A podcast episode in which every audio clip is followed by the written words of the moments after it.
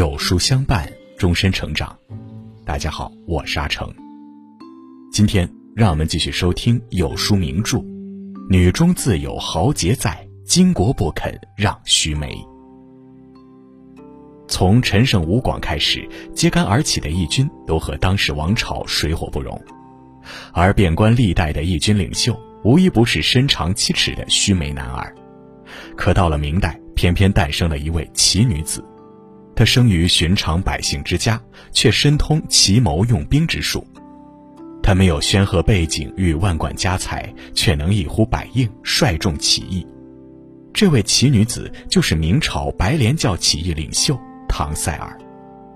如果你喜欢今天的分享，不妨在文末右下角点个再看。一，一战成名天下知。一四二零年的一天。青州卫防御使高凤突然收到了一个石破天惊的消息：白莲教起义军已经攻克青州。拿下青州之后，白莲教起义军不仅没有劳民伤财，反而开仓放粮，救济当地百姓。这一来，高凤顿时感觉这帮起义军不是普通草寇，不能等闲视之，于是便亲自披挂上阵了。行军途中，他还问部下：“匪首是何等样人？”部下告诉他，匪首是一个自称教母的女性，名叫唐塞尔，神通广大，能力超群。高凤对此丝毫不以为然，心中思忖着：我倒是什么英雄好汉，原来不过一个莫名其妙的女流，就凭这也敢对抗我大明官军？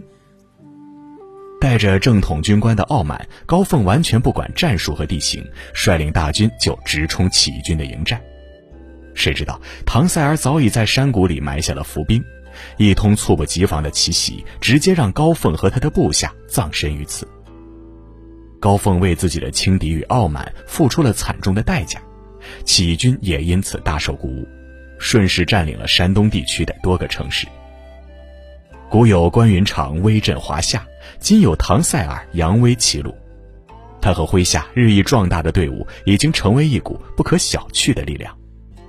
对此，山东地方的大小官吏也颇为忌惮，他们纷纷上表，希望朝廷能够早日平叛。在充分了解情况后，明成祖朱棣却没有选择重兵镇压，而是派出使臣向唐塞尔表达招安的意向，寄希望于和平手段来化解干戈。朱棣是何许人也？明朝仅次于太祖朱元璋的雄主，于靖难之役中夺得皇位，曾五次御驾亲征漠北。让蒙古数十年无力进犯中原。然而，这样一个极具能力和魄力的皇帝，为什么会选择跟唐塞尔和谈呢？这个女人身上究竟有着怎样巨大的能量？二，声东击西，扬威名。唐塞尔本是山东蒲台县人，生于一户普通家庭。按照常理，古代普通人家的女儿无法接受到良好的教育，也难以练就什么过人的能力。但唐塞尔却完全不同，他幼年时便好佛诵经，而且跟随父亲习学武艺，练得一身过人的好本领。此外，江湖传闻还说他能知前后成败事，能减只为人马相战斗。尽管这些说法夸张，但也从侧面表现了人们对唐塞尔非凡禀赋的感叹。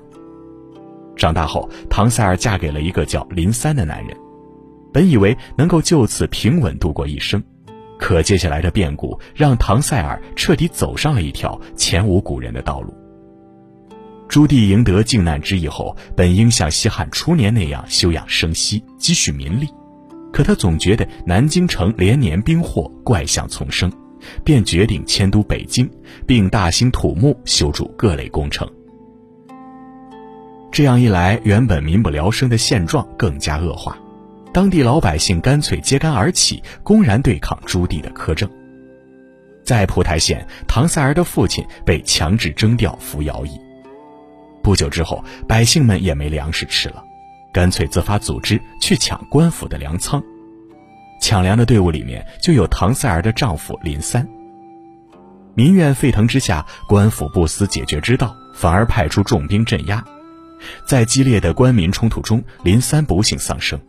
不久之后，唐塞儿的父母也与世长辞。短短几个月，唐塞尔不仅当了寡妇，还成了孤儿，无边无际的悲痛顿时萦绕在他的心房。走出冷清的房屋，望着哀鸿遍野的齐鲁大地，他拭去脸上的泪水，在心中做了一个坚定的选择：率领百姓起义，对抗明朝暴政。自古及今，揭竿而起的义军领袖几乎都是男性，从来没有女性独当一面的先例。可历史就是用来书写的，了无牵挂的唐塞尔完全没有自怨自艾，与生俱来的倔强让他走出闺阁，直面这强敌环伺的风云乱世。在设伏击杀高凤后，朱棣派出使臣前来讲和，结果唐塞尔非但没有接受，反而干净利落地斩杀了来使，顿时令朱棣龙颜大怒。朱棣心想：高凤治不了你，难道我麾下众位猛将也治不了你？于是便派出百战速将柳生，让他统兵五千前往剿匪。这个柳生可不是一般人，他是跟随朱棣南征北战的速将，战功卓著，能力过人。朱棣派他来镇压起义军，足见其对唐塞尔的重视程度。为以防万一，临行之际，朱棣还亲自部署了策略，要求柳生断其急道，防其易走。因为朝廷军兵强马壮，给养充足，哪怕只是将唐塞尔的营寨团团围住，起义军的崩溃也指日可待。看上去这次起义军插翅难飞，可唐塞尔终究不是等闲之辈。他知道柳生不是高凤，和此人硬拼无异于以卵击石，所以必须智取为上。不久后，柳生破天荒地看见起军的使者前来谈和。面对唯唯诺诺的使者，柳生心中不禁涌起一丝窃喜。这帮乌合之众果然难成气候，我天兵一到，立马人心涣散。罢了罢了，他们的条件只要不过分，都可答应。我也懒得浪费时间。使者告诉柳生，起义军的营寨里既无饮水，也无存粮，已经考虑从东门突围。于是柳生便占据了东门的取水通道，以守株待兔之势，静等唐塞尔上钩。某日夜里，突如其来的喊声撕破了原有的寂静，接着便是一番刀光剑影的厮杀。黎明时分，柳生从睡梦中醒来，才得知大本营已经被唐塞尔率兵袭击，都指挥刘忠力战而死。三，出师未捷，行踪匿。唐塞尔虚虚实实的用兵之道，让战无不胜的大明官军威风扫地，周围各地的百姓也闻风揭竿而起，跟随唐塞尔南征北战。一时间，山东大地已经遍布着星星火种，如果再不采取措施，恐怕势不可挡的燎原之火就会出现。眼见高凤身死，六生兵败，朱棣只得派出了另一位得力猛将，此人名叫卫青。和西汉大将军卫青同名，之前长期和倭寇作战，可谓是百战百胜。当他得知战况后，唐塞尔的部队规模已经破万，并且包围了安丘城。安丘城总共才八百多军民，纵然殊死抵抗，也迟早城破人亡。所以卫青便带着部下千余名骑兵驰援安丘。由于卫青的部下都是百战精锐。所以，当他们从后面夹击起义军时，起义军稍作抵抗，便阵脚大乱。唐塞尔见状，知道对手是个狠角色，于是便一边收拢残兵，一边稳住阵脚，避免损失扩大化。当他再度与卫青遭遇时，城内又和城外里应外合，彻底把他的部队打得溃不成军。毕竟正规军队纪律严明，训练有素，远非被迫起义的农民军可比。一战下来，起义军就有两千多人被杀，四十多人被俘。卫青看了看这四十多个俘虏，并未发现唐塞尔的身影，于是便乘胜追击。随着官军在山东的不断介入，唐塞尔的部队逐渐消磨殆尽。可即便到最后，大家也没发现这个纵横沙场的奇女子身在何处。对朱棣而言，一万起义军并不可怕。这个屡屡让自己颜面扫地的女人才最可怕。时间日日夜夜的流逝，唐塞儿的下落依然是个谜团。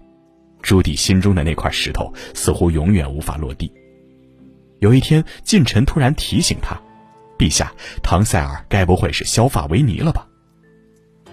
朱棣听了，立马要求召集全国上万名的尼姑，让他们统一前往京城，并且分批次挨个盘查。可一番忙活下来，依然没有和唐塞尔形貌相似的尼姑。难道这个自称佛母的女人真的乘愿而去，不与俗世再有瓜葛？四，红颜沙场亦称结。其实，与其纠结唐塞尔的下落，不如反思这个人物背后所折射出的历史逻辑。对朱棣来说，唐塞尔起义让他知道，百姓既有生存需求，也有忍耐底线。你可以好大喜功、纵横捭阖，但如果忽视了广大民众，那么也必然要承受这种傲慢与专横的后果。对百姓而言，即便他们知道唐塞尔的下落，也绝技不会透露给朝廷。因为他们心里清楚，唐塞尔是一个为民请命的英雄，纵然和须眉之辈相较，也全然不会逊色。一四二一年，朱棣有感于山东地区的现状，不得不做出改变。赵霸不便于民及不及诸物，捐十七年前不付，免去年被灾田粮。在万众哀嚎的一四二零年，唐塞尔选择用武力捍卫民众的利益，挑战专制帝国的权威。他非常清楚，一味的忍让无济于事，只有鲜血与刀枪才能惊醒浑浑噩噩的大明王朝。起义之时，唐塞尔英姿飒爽，勇谋兼备，留下一段可歌可泣的故事。失败之后，他也来如清风，去似流水，留给世人无垠的遐想。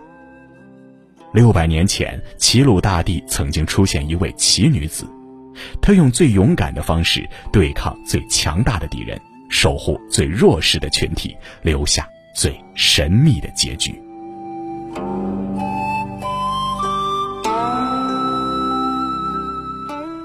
好了，今天的文章就跟大家分享到这里了。喜欢名著栏目，记得在文末点亮再看，我们会更有动力给大家带来优质的内容。读经典名著，品百味人生，走过半生，终究要在名著中发现真理。书友们好，有书四大名著栏目已更新完毕，全部十七期一百一十九篇深度好文章已做成大合集。今天有书君想要一次性全部送给大家，不做任务不发圈，直接免费领取，收藏到微信永久免费回听，还能分享给朋友听，让人生更丰盈。扫码加有书君好友，立即领取吧，还能和有书君成为好朋友。长按扫描文末二维码，在有书公众号菜单免费领取五十二本好书，每天有主播读给你听哦。女中自有豪杰在，巾帼不肯让须眉系列正在连载中。明天我们一起来听陈硕真的故事。我是阿成，我在山东烟台向你问好。